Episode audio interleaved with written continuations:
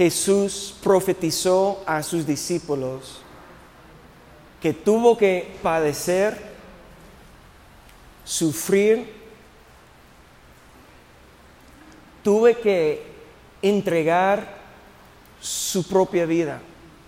Una pregunta, ¿quién tomó la vida de Jesús? ¿Fueron los fariseos? ¿Quién tomó la vida de Jesús? ¿Los romanos, el ejército de los romanos que crucificaron a él en la cruz? ¿O quién? La Biblia dice que desde la fundación del mundo, Cristo fue escogido como el Cordero, el sacrificio perfecto. Nunca sorprendió Dios la caída de la humanidad. Cuando pecó Adán y Eva, esa nunca sorprendió a Dios. Él hizo, creó la humanidad con el conocimiento que iba a entrar por causa de su pecado, por causa de su desobediencia, esa consecuencia de la muerte. ¿Y qué es la muerte? La, muerte no es solamente perder la vida física. La Biblia dice que todos vamos a morir y está hablando del último día de nuestra vida aquí en la, en la tierra, en ese cuerpo. Pero la muerte no es solamente un cambio una transición de este cuerpo a un cuerpo celestial. Que Dios dijo a Adán, el día que comas del fruto del árbol, del conocimiento de bien y mal, que a morir. Sabemos que Adán vivió en su cuerpo terrenal 939 años después que comió. Entonces Dios se equivocó. Claro que no. La muerte que Dios estaba hablando Adán no era la muerte física, sino la muerte espiritual, una separación que es el resultado de nuestro pecado. ¿Qué es el pecado? El pecado es desobediencia a la palabra de Dios. Y nosotros, la palabra dice que todos hemos pecado, destruidos de la gloria, de la justicia de Dios. Y Dios siempre tuvo el pleno conocimiento de lo que iba a pasar y tuvo preparado el sacrificio, el cordero. Jesucristo era, es y siempre será el sacrificio perfecto que necesitamos. Y el viernes celebramos la crucifixión, su muerte, su sufrimiento. Pero hoy estamos celebrando que Él venció, venció el pecado, venció la muerte, venció para nosotros. En su obediencia perfecta, dio su vida y su sangre preciosa abrió para nosotros un camino nuevo para llegar hasta la presencia de Dios, para llegar hasta el trono de Dios. Es por causa de la resurrección que hoy tenemos una razón para celebrar. Amén. Una vez más, dale una ofrenda de palmas al Señor.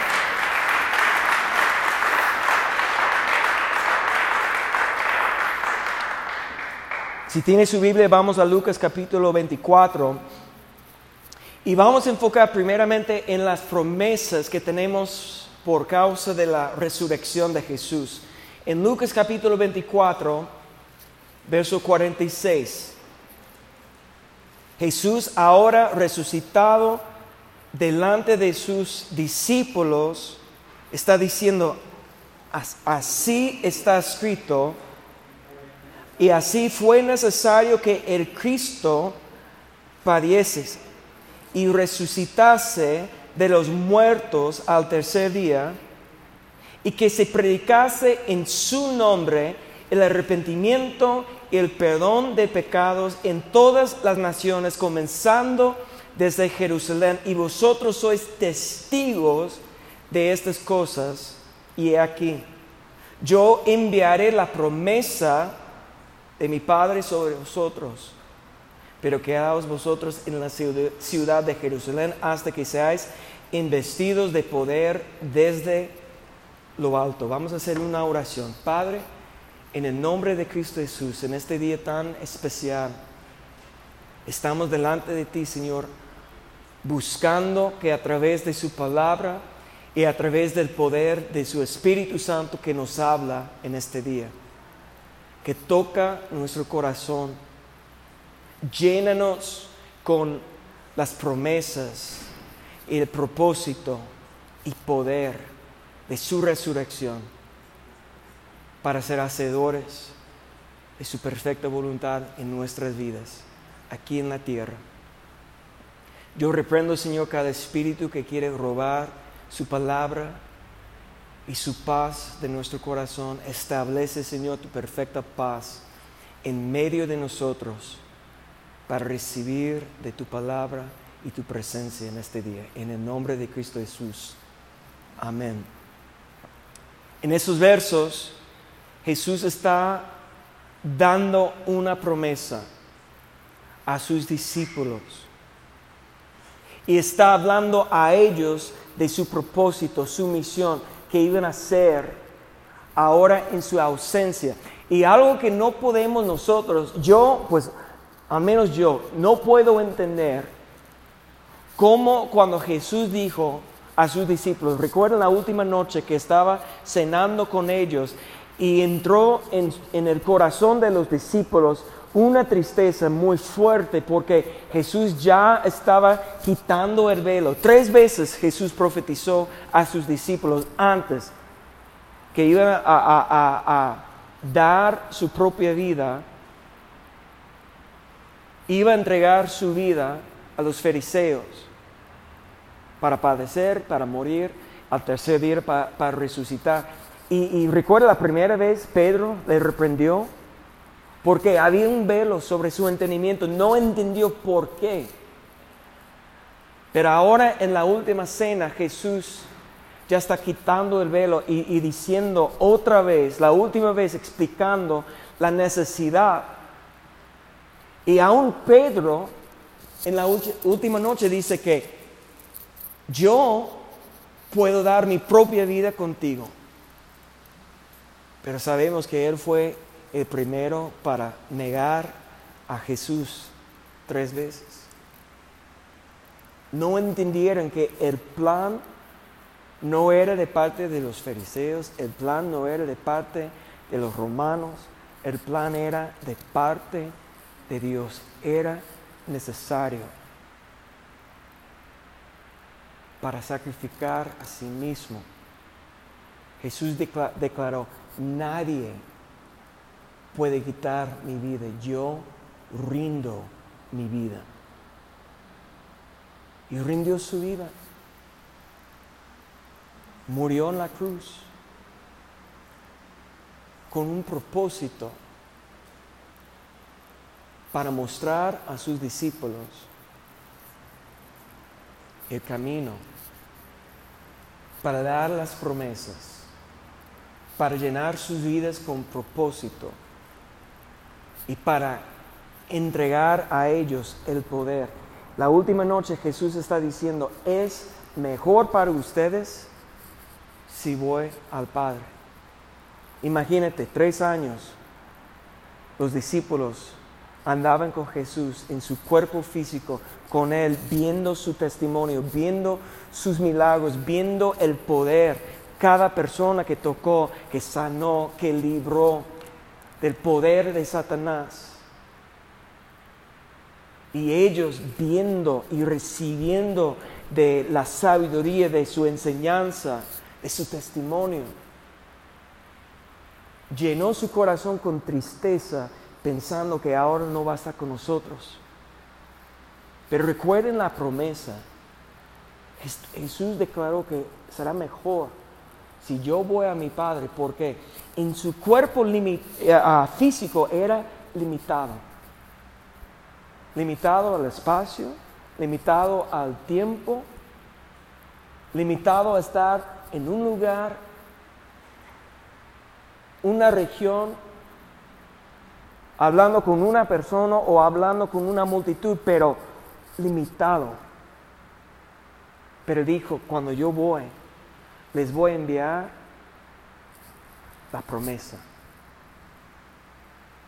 Yo les voy a dar el mismo espíritu que está reposando en mí, el espíritu que me ungió para sanar, para predicar el Evangelio, para librar.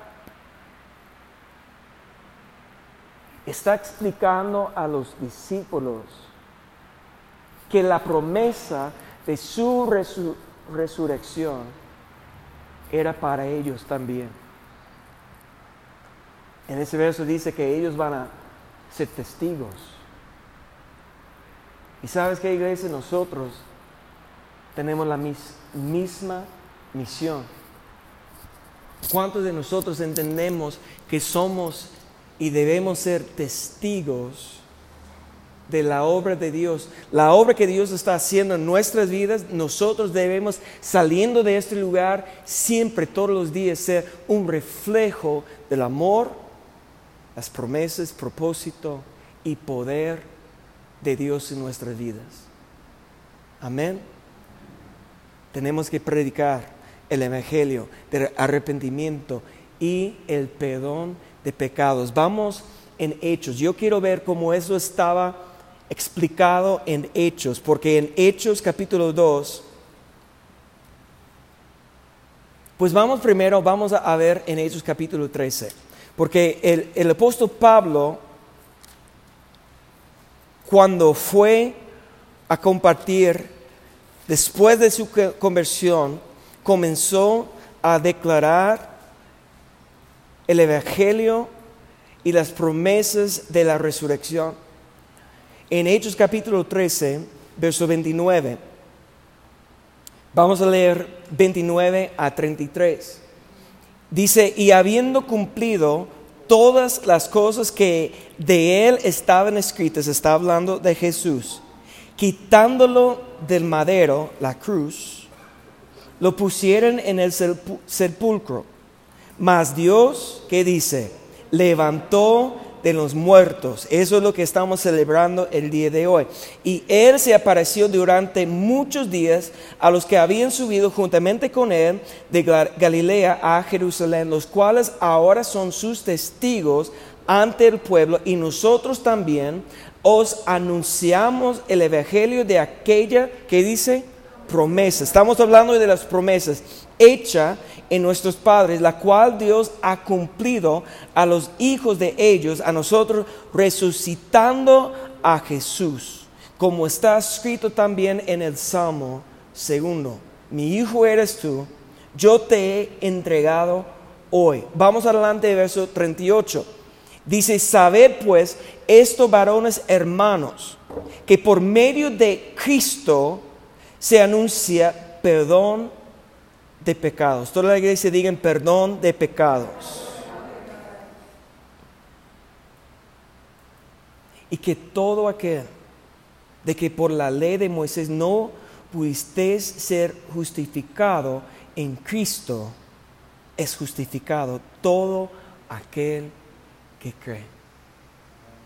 Esa es la primera promesa que tenemos por causa de la resurrección de Jesús, por causa de su obediencia, por causa de su muerte y por causa del poder de Dios que se levantó a Él de entre los muertos, nosotros escuchando el Evangelio, podemos recibir en nuestro corazón la palabra de Cristo y podemos participar en la salvación.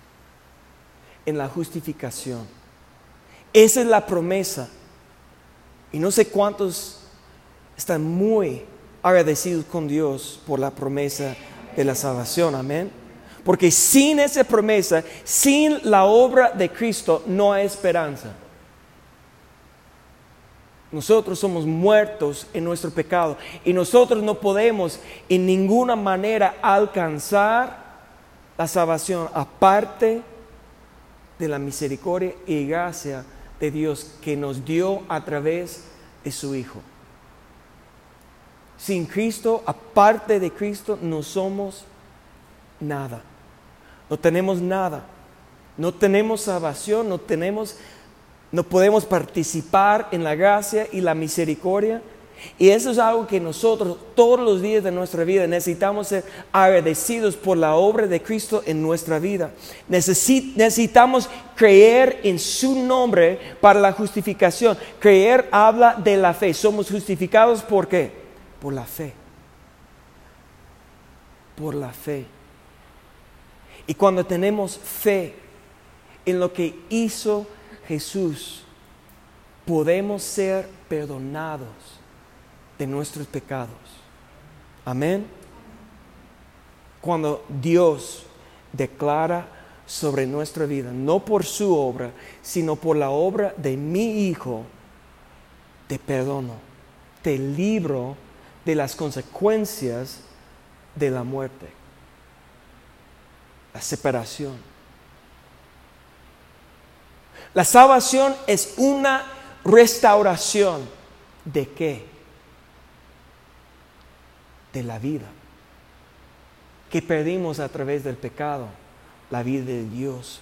Había una separación, ya no conocemos a Dios, no tenemos su vida en nosotros, andamos en un cuerpo físico, pero separado de Dios no tenemos vida, porque ¿qué es la vida? La vida es conocimiento de Dios y no conocemos sus caminos, no sabemos sus pensamientos, no sabemos sus planes.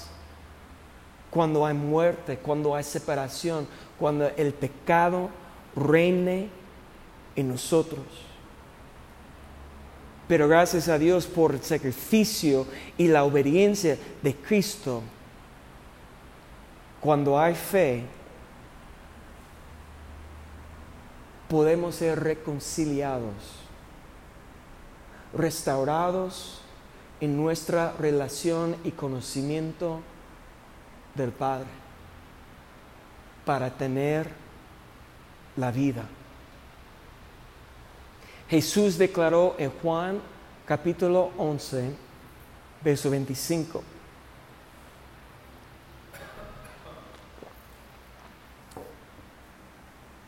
Yo soy la resurrección y la vida. El que cree en mí, aunque esté muerte, muerto, vivirá. 26.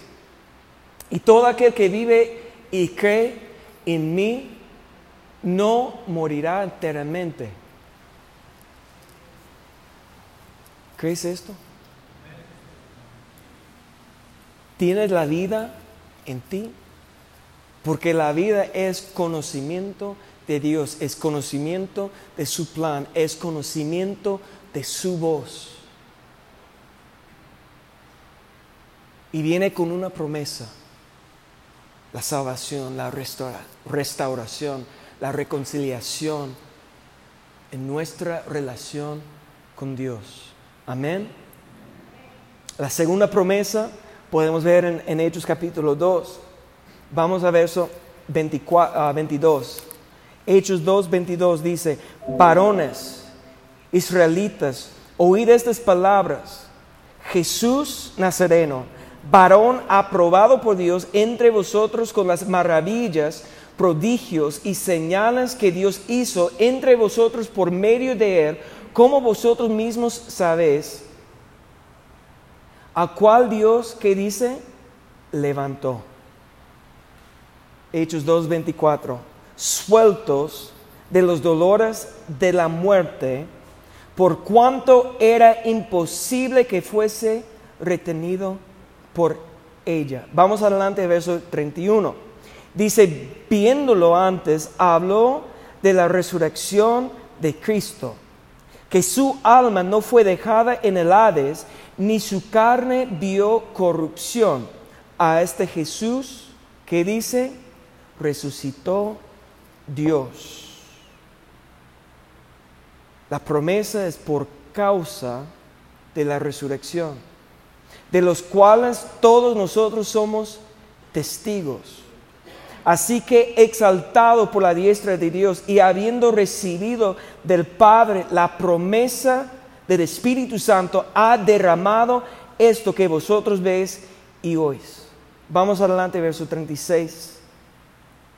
Sepa pues, ciertísimamente toda la casa de Israel, que a este Jesús, a quien vosotros crucificasteis, Dios le ha hecho Señor y Cristo ungido.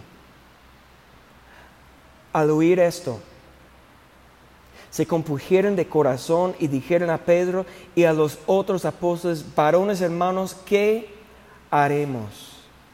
Y Pedro les dijo, arrepentíos y bautízase cada uno de vosotros en el nombre de Jesucristo para perdón de los pecados. Ahí la primera promesa, el perdón de pecados y recibiréis el don del Espíritu Santo, porque para vosotros es la promesa, y para vuestros hijos, y para todos los que están lejos, para cuantos el Señor nuestro llamaré.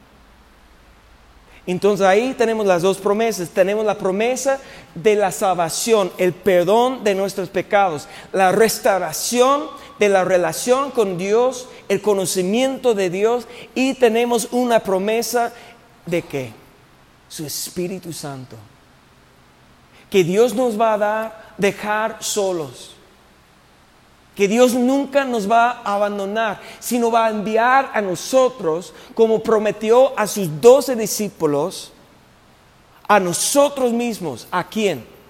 A nosotros, los hijos y todos los que están lejos, nosotros somos parte, que, que, somos lejos del tiempo que vivió y que dio la promesa, pero nosotros si tenemos la fe para creer, no solamente podemos recibir la salvación, pero podemos recibir la promesa de su Espíritu Santo. Y sabes que falta en nuestras vidas el día de hoy. Es participar en el poder de la promesa del Espíritu Santo. ¿Sabes que antes de recibir la promesa del Espíritu Santo, los discípulos tenían una instrucción de parte de Dios? Quédate. En otras palabras, escúchenme bien, la, la instrucción o el mandamiento de Cristo de ellos era, no hagan nada hasta que tienen la promesa del Espíritu Santo. ¿Fueron salvos? ¿Recibieron ellos la salvación antes que recibieran la promesa del Espíritu Santo? Claro que sí. El día que ellos vieron a Jesús resucitado, porque la salvación depende en esto, que confesamos con nuestra boca y que creemos en nuestro corazón que Jesús, ¿qué? Se levantó, serán salvos. El día que los once discípulos vieron a Jesús resucitado en su cuerpo glorificado, Tomás dudaba, pero dijo que si yo puedo tocar las marcas en sus manos, en sus pies, en su costado, yo puedo creer. Entonces, viendo Jesús la primera vez que vio a sus discípulos, dice la palabra que sopló su espíritu y dijo, paz a vosotros. Eso fue el momento de su salvación. porque Ahora creyeron que Jesús murió porque lo vieron morir en la cruz. Llevó su cuerpo al sepulcro. El tercer día, el domingo, muy de mañana, se levantó, se resucitó y viendo a él, tuvieran la fe, creyeran y recibieran su salvación. Pero Jesús dijo que hay una promesa y antes que reciben la promesa del Espíritu Santo, no comparte con nadie. No te salga. Entra al aposento y espérame.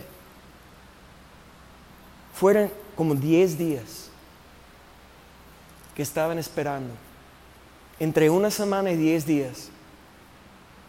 Meditando en la palabra, en obediencia sin salir, salir, porque ellos reconocieron que no tenían el poder. Recuerden que estaban escondidos por miedo que los fariseos iban a quitar sus vidas también. Pero cuando Jesús sopló el Espíritu Santo sobre ellos, ellos recibiendo la paz, salieron. Pero regresaron a su vida anterior. que hicieron en, en el último capítulo de Juan? En donde Jesús encontró a los discípulos pescando en el mar que era Pedro antes de conocer a Jesús. Pescador. Imagínate, recibió la salvación, el Espíritu Santo, sopló Jesús sobre ellos, paz les doy. Pero ¿qué hicieron? Sin la promesa del Espíritu Santo, ¿qué hicieron? Recibieron la salvación y volvieron a sus vidas normales, comunes. Así vivimos nosotros. Con la salvación, la misericordia y la gracia de Dios manifestando en nuestras vidas, pero seguimos viviendo una vida común, normal, preocupado y afanado por lo que tenemos que comer y beber y vestir, pagar. ¿Por qué? No estamos aprovechando la promesa del Espíritu Santo. Esa promesa cambió Pedro de un momento al otro. Alguien que, recuerdas, hace un mes antes negó a Jesús tres veces.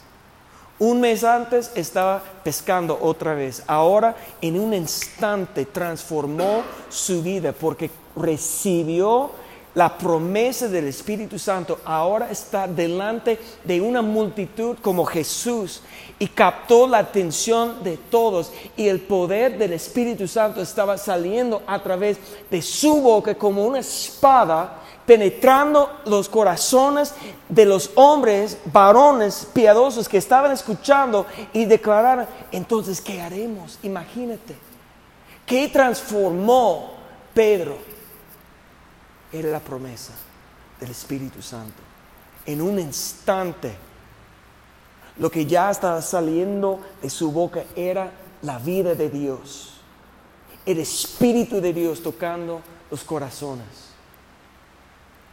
En Hechos capítulo 3 vemos otra promesa.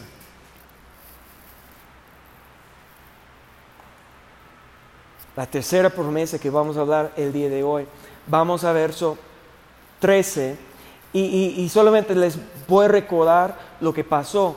Pedro y Juan fueron al templo para orar y viendo afuera del templo un hombre mendigando, pidiendo dinero.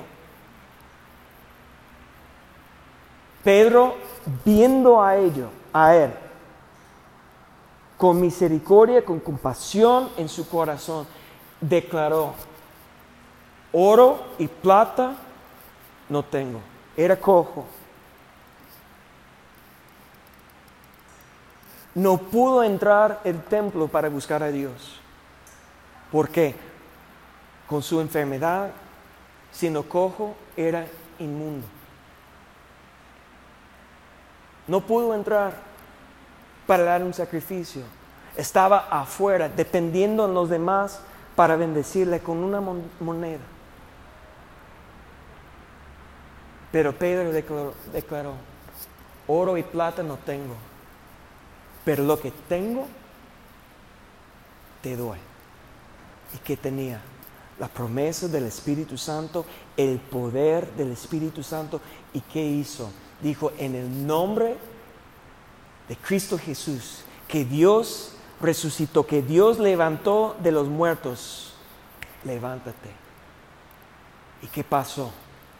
No solamente levantó, pero brincando, comenzó a glorificar al Padre y entró para dar gracias en el templo. Y mire lo que dice en verso 13. Hechos 3, 13. El Dios de Abraham y Isaac y de Jacob, el Dios de nuestros padres, ha glorificado a su Hijo Dios, Jesús, a quien vosotros entregasteis y negasteis delante de Piloto cuando éste había resuelto ponerle en libertad. Mas vosotros negasteis al santo y al justo y pedisteis que se os diese un homicida y matasteis al autor de la vida, a quien Dios ha resucitado de los muertos, de lo cual nosotros somos testigos. Y por la fe en su nombre, a este que vosotros veis y conocéis, le ha confirmado su nombre y la fe que es por él ha dado a este esta completa sanidad en presencia de todos vosotros. La tercera promesa que tenemos por causa de la resurrección de Cristo es la sanidad. La sanidad incluye una restauración desde el interior hasta afuera, de mi espíritu, de mi alma y de mi cuerpo. Entonces es una sanidad de las emociones, una sanidad de las heridas emocionales, una sanidad de las enfermedades físicos que pueden ser por causa de un espíritu de enfermedad, que puede ser por causa de nuestros malos hábitos, un accidente que puede ser por causa de cualquier cosa natural o espiritual, pero en el nombre de Cristo Jesús tenemos la promesa de la sanidad. Amén. Pero mire cómo Pedro está glorificando a Jesús. Fue Pedro que dijo, dame su mano, levántate y anda. Fue Pedro que tocó el cojo fue Pedro que habló, pero Pedro le dio toda la gloria a quién? El poder de la resurrección, Dios por medio de Jesucristo. Me choca escuchar hoy los que declaran, yo tengo el don de sanidad, yo tengo el poder, yo tengo la unción. Yo, yo, yo, hablando de sí mismo, como si nosotros, nosotros somos dignos. Nadie aquí en la tierra es digno. Lo que tenemos es por la promesa, lo que tenemos es por la fe, lo que tenemos es por la misericordia y la decisión de Dios. Ahora nosotros tenemos una responsabilidad. Dice la palabra, procurar los dones espirituales. Nosotros tenemos que ser dirigentes para buscar a Dios, para pedir los dones espirituales. Nosotros tenemos que ser diligentes para ser dignos de ser usados, vasos útiles para la obra. Hay mucho que ver con nosotros, pero nunca jamás debemos tomar la gloria como si yo hice el milagro, si yo hice la liberación, si yo hice la conversión en alguien. Toda la gloria pertenece a quién? A Dios, a Cristo, a su Espíritu Santo, porque es Dios que decidió era Cristo que era obediente y envió el Espíritu Santo sobre sus discípulos que estamos operando en el poder de Dios, Cristo a través del Espíritu Santo. ¿Para qué? Para sanar, para librar.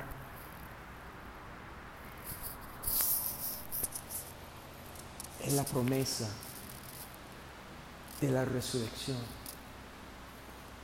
Salvación el poder del Espíritu Santo, sanidad y liberación. Son las promesas que nosotros tenemos que recibir, nosotros tenemos que participar en esas promesas y, y más, nosotros tenemos que compartir. Plata y oro no tengo, pero lo que tengo, ¿qué dijo Pedro? Te lo doy. Lo que tengo, lo doy. ¿Cuántos de nosotros tenemos el hábito para compartir con los demás? Hablar del poder de Dios que está manifestando en nuestras vidas. ¿Cuántos de nosotros estamos viendo, o, mejor dicho, siendo un testigo del poder de Dios y las promesas de Dios en nuestra vida y viendo los demás transformados? Si no tenemos el hábito, si no tenemos la disciplina, si no tenemos esa parte en nuestra vida, ¿por qué? Estamos solamente enfocados en la primera promesa, nuestra salvación. Y no estamos aprovechando el poder del Espíritu Santo para operar a través de nosotros para tocar los corazones de los demás. Y la promesa de la resurrección es que todos que creemos podemos recibir del mismo poder del Espíritu Santo y podemos ser útiles para tocar a los demás. Amén.